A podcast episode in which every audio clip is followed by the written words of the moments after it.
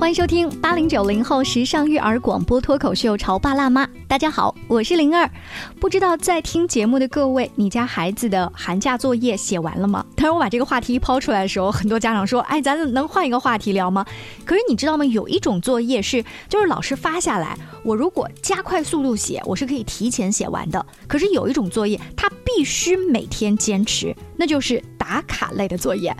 今天在直播间里就为大家请来了小雪的妈妈，欢迎大家好。我刚刚说的这种类型的作业，是不是就是小雪她没有办法提前完成？对啊，她她每一天必须那一般是什么英语，比如说朗读类的呀，嗯，还有什么像小一点的孩子哦，默写听写。我记得小一点的孩子，我身边朋友他们有那个叫口算打卡。每天不多，比如三十道题啊，背诵啊，包括现在还有很多，你真的是没有办法逃避的，叫体育打卡。对啊，体育打卡还有一个要求，那就是你需要用运动的类型的软件，就是你需要拍图，嗯，就是你你跑过多少圈？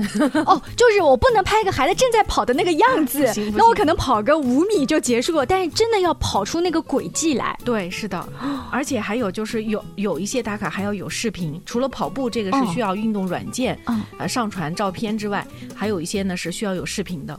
哇，那这个就是没有办法 耍小聪明啊哈。那体育打卡，你看在最近一段时间，大家看冬奥会本来热情就很高，就是嗯，孩子在寒假他自己就想出去玩，那个可不可以？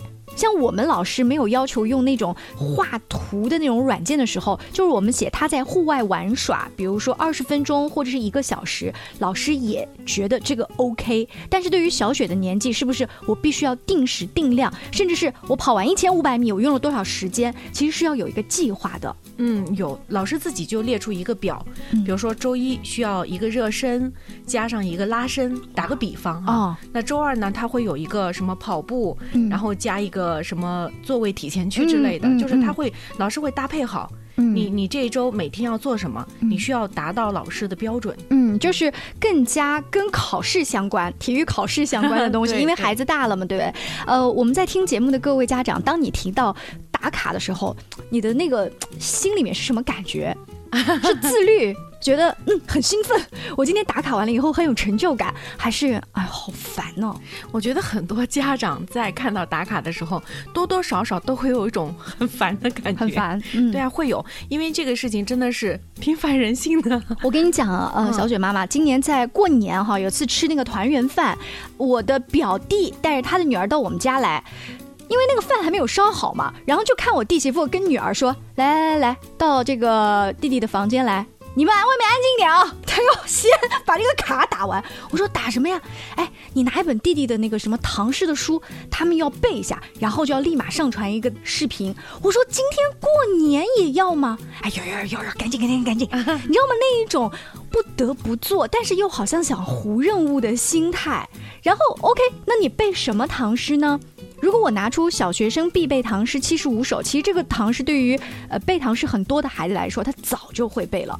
然后我的小侄女就会讲：“姑姑，这个也太简单，但是你不用给我拿太难的，我只要随便一下，老师并不会检查我到底背了哪一首。”就好像大家其实都在完成这个任务而已，并不会在意这件事情具体它的质量完成的怎么样。嗯，大部分人是这样，因为可能我们在打卡的过程当中就会有一种被迫感。嗯嗯，会觉得我一定得把这个事儿给完成了。嗯，但是跟自己的制定的计划呢，可能。因为每个人是不一样的嘛，嗯每个小朋友他的这个学习的能力不一样，学习的目标不一样，那阶段的计划也是不一样的。所以如果说，嗯，每一种卡都是 同一类型的，然后不经选择的，呃，必须要完成的，那这个对于很多家长、很多孩子来讲，也的确是一个挺让人头疼的任务。你刚刚提到了一个词，就是我们被迫的，嗯，因为孩子可能会问妈妈，我为什么要这样子每天打卡？我就曾经呃听到过一个老。师的采访哈，我我把这段声音放给大家听一下。没有目标意识啊，很多小伙伴就容易变成为了打卡而打卡，不回顾、不调整，只记录，没思考自己做的怎么样。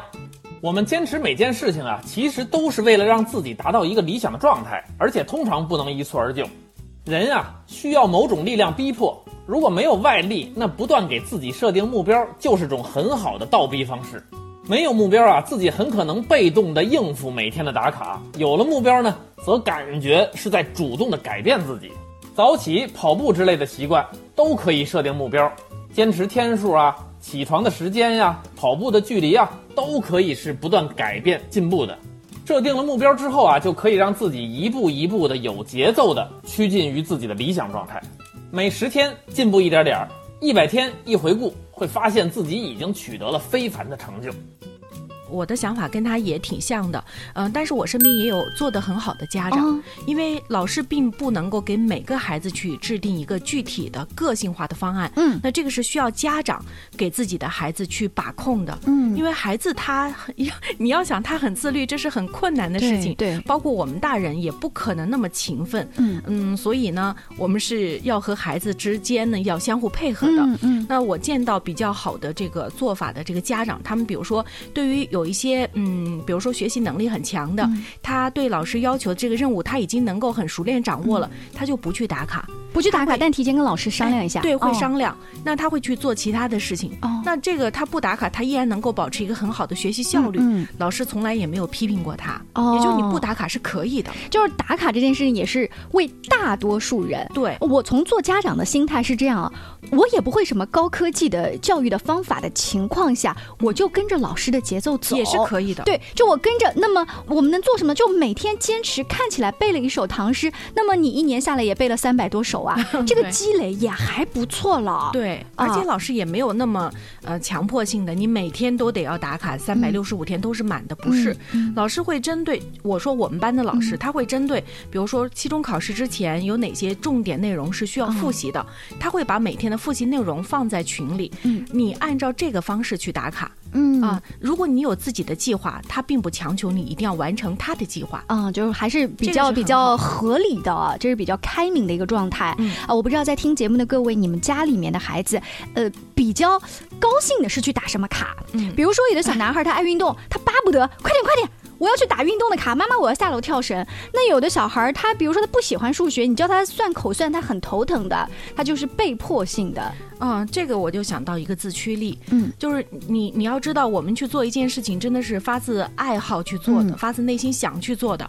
那无论是什么时间，那小朋友是不会忘记的。就像谷爱凌她说的，就是热爱。对，那如果说，嗯，你对这件事情不是特别的喜欢。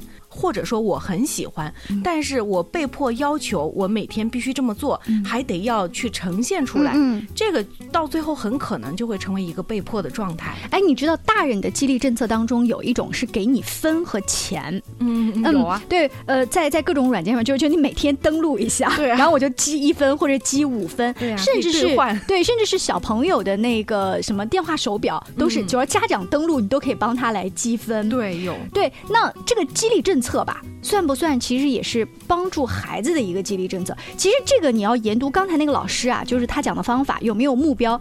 对于大人来说，目标就是我挣到一百块钱，或者说我免了一个什么停车费，啊，免了二十块钱。但这其实就是后面的那个目标，这是个激励。激励。那孩子呢？他的目标是什么呢？嗯，我觉得这个目标，嗯，就得看家长怎么去为孩子去呃整理和制定了，和孩子一起去制定。比如说，那我真的很希望把小学呃古诗文或小古文呃多少篇加多少篇全部能够背掉。那你在这个学期里面的计划，平均每几天要背掉一篇，呃，那你是需要做一个清单的。嗯，那按照这样的计划去打卡，嗯，做完一项打个勾，嗯啊，这个就很好。呃呃，再配合一些叫什么清单革命啊。啊，就是这种类型的，嗯，算是学习方法吧，就比较容易有成就感。但是这个真是不同的人，不同的学习方法跟性格使然。有的人他特别自律，就是他属于规则意识很强的。比如说啊，比如处女座的人，嗯，他可能他很喜欢做这件事情。我身边以前有同学，当他把作业全部完成，每一项作业后面打了一个勾，或者是划掉的时候，他觉得比可能拿到一个九十五分的这样的成绩还要有成就感。成就感，对。但是有的人他是。那种创意性的人，他是不是就是无所谓一些啊？哎，我不知道你在跟小雪交流的时候，孩子自己本身是怎么应付吧？我打一个引号的应付老师的打卡，他们同学们之间聊天啊什么的，你有听过吗？同学之间聊天没有，但是我看到他打卡的过程，我也有很多的烦恼和思考。来，我们说来听听哈。呃，我们小朋友在家打卡的时候呢，嗯，是需要我去提醒的。嗯，比如说老师已经发来提醒，而且是第二次提醒了。第一次可能是在班级群，第二次可能是班级小管家，哦他会有一个固定的时间去提醒。如果这个时候你再不去打卡，你可能过了那个时间就会被老师点名了。对我也会忘记这个时间，因为他比如说晚上十点之前必须打卡，有的是设定十二点之前。嗯，呃，这个时间点呢，你如果不去重视的话，很容易就忘记了，过去了。过去这天就是补不了卡的。嗯。啊，有的时候一个星期老师会让你会啊，对，有几次补，对。对，会有那么。呃，一两次会去补卡，但是这种情况，如果你要是不重视的话，他还是会忘掉很多次哈，那就没有意义了。那我的这种提醒就是说，我得喊他，嗯，你赶紧来打卡，因为这个打卡的过程其实并不是很短的，不是说我对着书念几句就可以，而是比如说你需要报听写，嗯，呃，报完听写之后，你需要去订正，嗯嗯，就至少三十分钟吧，这是一个作业式的，对，呃，那你想，你除了写作业之外，你还得要去打卡，而且不是一门功课的卡，那这个。呃，时间上是很多的，然后需要你不断的去，呃，跟孩子要求。讲白了就是我不想做那个作业呗，我就是不想。对啊，所以这个会跟小朋友有很大的冲突啊。好在是老师说你必须这么做，那我们做家长的就会说，你看不是我要求你，减少了一点这个矛盾。对，这也是个很好的事情。但是我后来也发现，我把手机交给你去打卡。那就会觉得，哎，这个时间怎么会变长了？哦，就本来他三十分钟其实能做完，但是五十分钟还没给你手机还回来，对不对？对对对。然后他会跟我说：“你看我中间在之前干嘛，后面干嘛？”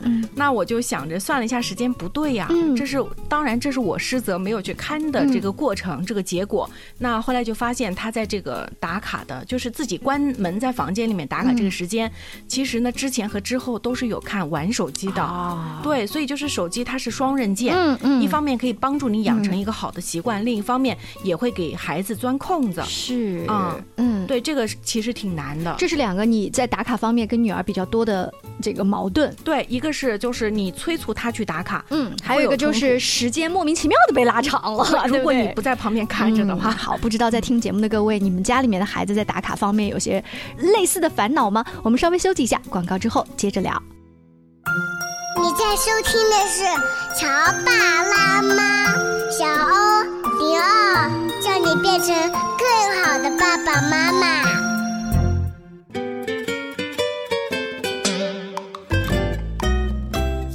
广告之后，欢迎大家继续回来。今天潮爸辣妈的直播间里，灵儿为大家请来的是小雪的妈妈。不知道从何时起，打卡已经走进我们的生活。你打开朋友圈，你会看到各种各样的打卡记录，比如打卡今天我跑步五公里，打卡第一百八十四天背单词，打卡我坚持晨起阅读第九十八天，打卡我的女儿在某某学校里面什么练基本功，然后第多少天，对不对？就是特别多。打卡似乎已经成为当下年轻人培养良好习惯的一种途径，同时也是他们记录分享生活的一种必要方式。那如果是自己自发的想要，比如健身也好，背单词啊，或者考研呐，就是这种啊，那是你自己的事情。但是如果是我作为一个家长，我要盯着我孩子，哎，这又不是我的事情，我心里面难免有那种逆反的心情嘛。那上半段你也提到了两个确实存在的矛盾，嗯，那后来你是怎么平衡的呢？那因为老是冲突的话，我们彼此之间感情肯定会消耗很多。那我也是需要重新去反思的。那第一呢，就是放低要求。嗯嗯，那我就想很多事情我也做不到，天天能够高质量的打卡。嗯，甚至不能够做到每天都能坚持打卡，会忘记。那就不能够对小朋友有那么高的要求。哎，这个我插一个话，就是你自己也曾经尝试过打卡。对，呃，是哪一种类型的？比如说每天读一句《论语》啊啊，比如说拿到一个三百六十五天的那种日思的那个日历啊啊，每天会去读一句，在喜马拉雅上。嗯嗯，这是在我家小朋友很小的时候，就这个学习的小小的计划，女儿知道吗？她是知道的，但我没有刻意去跟她说，说妈妈在坚持这件事儿，没有刻意跟她讲。但是我在读的时候，她会看到。哦，那你坚持下来了吗？就是当时那个每日读《论语》，或者是。三百六十五天读《论语》那个事儿大概是大半年，后来因为是也是一个打卡群，后来结束了，那我才结束的。哦，呃，所以就是这是虽然是一个插曲啊，但是你刚才说，那我由此对女儿降低了要求，我自己也不一定做得到。对，你看这个理由，那如果我给自己找一个借口的话，就是那群结束了，我自己可以继续读啊。你看我给自己找了一个完美的理由，就是我可以不继续读《论语》了。所以你你带来的体会说，那我就对女儿也不要那么。过高的要求。是的，就是嗯，当你有一颗同理心的时候，你就会发现很多事情你自己都做不到，你凭什么去要求别人做到？女儿因为青春期了嘛，她会跟你，比如说大家斗嘴啊，那有本事你做啊。你做不到，你凭什么要讲我？你知道这句话一来，我整个人就木在那儿了。这个其实我觉得，我我当时体察了一下我的心情。当他这么说我的时候，我是有点恼羞成怒。你不会自愧不如？对我可能坚持的还没有女儿好。对我没有那个开放的心态，会觉得我要反思。不是，我当时就觉得很害羞，然后想生气，会有这种感觉啊。但是静下心来想。他说的没错，嗯，然后呢，我我也会跟他说，对我我可能有一些卡，包括三百六十五天的那个日历，每天就一句话，嗯，我就发现我为什么坚持不了，就是真的就是如果你想，我起来之后刷牙洗脸，我过一会再去。或者我晚上再来，那个一天百分之八十五以上绝对会忘掉的。是，这也是为什么健身房办了年卡，甚至两年卡、三年卡，最后呢，他赚的永远是这些人的钱，对不对？然后包括你知道，现在流行上网课有一个叫回看功能、回听功能，那个功能大家就会去报课的时候就会问那个叫客服，别人说有是有这个功能，你放心吧。啊，好的，那我就报了。万一工作繁忙，我要有应酬怎么办？但是百分之八十都不会用到那个功能。对啊，甚至可能那一堂课都不听，都不听了。就 假如说，那我落了下来两三堂课，那堂课就不听了。就人就是惰性，先是优于自律性的。是的，没错。所以就是一定要了解自己是有这个缺点的。我记得我曾经采访过一个嘉宾，在直播间里，当时我跟他开玩笑说，爸爸妈妈拿出那种自律的计划性，然后跟孩子一起说，我们来。互相 PK，比如说你练这个呃钢笔字啊啊，妈妈来背英语单词，然后最后发现我根本做不到。当年采访的那个嘉宾老师给了我一个让我印象很深的观点，就是你如果想跟孩子齐头并进用一件事情的话，千万不要拿一个你不擅长的事情，要不然你会被孩子嘲笑的。对啊，嗯，就你不要拿说你背英语单词，你你最近是有什么要出国吗？你干嘛要背英语单词？那就不可能坚持，你就做。妈妈每天早上起来给你做早点，那这个事情我本来就会做，我只是顺带告诉你，妈妈在坚持做而已，对不对？告诉你妈妈也会坚持啊，要不然你定了，最后也坚持不下来，还给孩子带来了一个坏的榜样。嗯，会有，嗯嗯，关键是到最后很容易破坏之间的关系，因为你没有做到，嗯，那何必强逞能在之前要立那个 是立那个 flag 哈？对，那现在呢，我们已经呃感受到，就是对大家都这水平，干嘛还要逼迫自己的孩子呢？如果拿三百六十五天举例子的话，这个孩子能达到两百七十天的一个打卡的。记录，我曾经是看过一个呃心理学老师，他是这么讲，他说他给自己定了一个类似读书的计划，等到他做年终盘点的时候，他说我今年的读书计划做的不错，我打卡了百分之七十，我说已经很好了，我说这就不错了，他说哇，我能达到百分之七十，我已经对自己很满意了。那我忽然就发现，如果我一开始就带着这个心态去看孩子的打卡的话，嗯。好多了，对，不会那么生气了。嗯，而且我曾经还尝试过另一件事情，就是网上经常说二十一天会养成一个好的习惯。我突破了二十一天，哦，我达到了五十天，然后呢，放弃了。啊，那那就说明这个方法没有什么用哦。嗯，后来我发现，就是你真的把一件事情坚持到一百天朝上，嗯，基本上可以成为一个微小的习惯。哦，就是真的不要，你知道至少三个月。对，至少三个月以上，而且就是你千万要想着这个事儿是我生活的一部分，而不是我要去完成的一个事儿。嗯啊，你如果把它当成一个任务去完成的话，嗯，哪怕一百天之后，甚至一年之后，你都会放弃。嗯啊，但是你把它把这些习惯变成你生活的一部分的时候，我的生活里就是有它。嗯啊，那这个事儿就比较容易坚持。我身边还有一些就是打卡这个事儿坚持比较好的人，他的经验是把这件事情当做。你一天的优先事项来做，对啊，就是哪怕工作再重要，不行，我今天就是我这个都要必须要做掉。然后他们就比较容易能够坚持。但是我们大部分人都会说不行不行，今天我工作好忙，不行不行，我是一个爱岗敬业的人，然后 或者说今天不行，还在找我有事儿，然后好像自己的那个健身计划就往后推了一下，呃，不能拖，对，一找借口这个事儿就是早上起来，如果你真的有一个呃事情必须打卡，我建议就是早上起来之后呢，就立刻去做，嗯。啊，最好这样的一个打卡的内容也不要太长，嗯，太长的话也很难完成，因为你想早上时间都像打仗一样，那么多事情要赶着去上班，赶着送小孩去上学，你肯定没有那么长的时间，所以你可能需要早一点起来，然后那个打卡东西呢，内容不能太难，嗯，时间不能太长，对对对，你如果从这个小事做起，呃，一年两年下来，你会发现自己，哎，还是挺有毅力的，挺有毅力。啊，我最近还发现你刚刚讲到时间呢，就是我们把这个时间线不要局促在每一天每一天，比如有些事情可能是周。嗯，就是呃，我只要一个星期做一下，比如说我的孩子学画画这件事儿哈，嗯，就按照道理来说，画画跟练字和练这个体育也都是要每天动动笔的，嗯，但是我的孩子也也也做不到每日一练。后来我想算了吧，只要你每个星期能坚持去上这个兴趣班，嗯，我们从一年、两年、三年，你长远看，他这件事情就已经坚持了好多年。对我做家长的，我就已经觉得，啊。还好，不是所有的兴趣班都中途夭折的，对不对？所以，当我坚持不下来每一天这个高要求、高标准的时候，我就把时间线拉长看，哎，也还蛮有成就感的。嗯，而且你刚才说的这个事情，呃，后来就有人总结了，说我经常拿这句话去激励我身边的朋友，我说，嗯，咱们要去做事情的话呢，不要要求完美，嗯，就一定要去完成，嗯，因为完成比完美更重要。啊，而且我身边也有一些朋友，他们的小孩啊，嗯。嗯，你会跟一些朋友去交流之后，你会发现那些优秀的小孩。真的是家长非常优秀，所以是家长像谷爱凌的妈妈一样，坚持开四个小时的车带他去滑雪，是这样的。就是有的时候，你如果在责怪孩子不自律，嗯，你得想一想你自己有没有做到，嗯嗯，这个非常关键。就是你不要把你的怨气或者说自己做不到的事情，希望孩子帮你完成，嗯，你要想你有你的人生，孩子有孩子的人生。是。再回到节目的上半段，我们刚才放了一个老师的采访录音，他提到了一个观点，就是不要无谓。的打卡，那个打卡就是其实做纯做记录，而且消耗你的毅力。对，要要要有一个目标。那又回到了就是目标怎么定？目标的定一定不是家长说来你背一千个单词，对啊，而是你跟孩子共同商量，我背呃一百个单词。但这还不是目标，因为孩子会说我背一百个单词干嘛？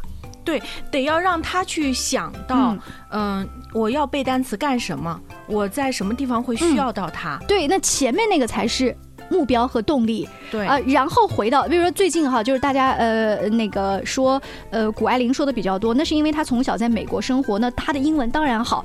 但是我们最近看苏翊鸣，苏翊鸣在接受这个记者采访的时候，也是中英文切换的非常好。我当时在看的时候，我跟我的孩子开玩笑，我说你看接受采访的时候，英文啪啦啪啦就说出来，那这是不是背一百个单词前面的那一个推动力？然后，那你想像苏一鸣这样讲的很流利，是不是？我至少得先背一百个单词，往后慢慢的来推，嗯啊，可能可能会稍微好一点。然后再加上一些，比如小朋友他会的积小星星呀，可能赚小笑脸呐，这些激励政策。嗯嗯，包括嗯，如果往细里头说，也有老师给我建议说，嗯，你不要让孩子单独去背单词，那个是非常枯燥的。嗯嗯，你可以去背九百句哦，或者从一百句开始。嗯啊，从日常的用语开始。嗯嗯，它需要有语境。嗯，通过背句子、背课文、嗯，背美文、经典的文章、经典的演讲，然后通过这个事情。再去记单词可能会容易一点哦。哎，这个怎么说到了记单词啊？这个我也延伸多说，这是孩子自己发现的一个方法。他在这个文章当中发现了单词是新的单词，他用身体记忆法。就比如说，如果是 flower 这个单词，然后孩子就会给你做一个花朵的样子，然后他就表示：“妈妈，我现在猜这个单词的意思是对的吗？”然后孩子觉得那是在玩儿，你告诉他说对的，然后他一下子就把 flower 这个单词记下来了。而这个其实就是。特别适合年龄小的孩子。那如果说到呃大一点的孩子，那就像你说的，可能是我背整个句子呀，甚至是跟家长一起来 PK 啊等等哈。这个我们就说多了哈，从打卡的这个话题延伸到了其他的一些小的细节。今天非常感谢小雪妈妈做客到直播间，看一下时间，你们家孩子今天的打卡任务完成了吗？没有的话赶紧去。下期节目再见了，拜拜，再见。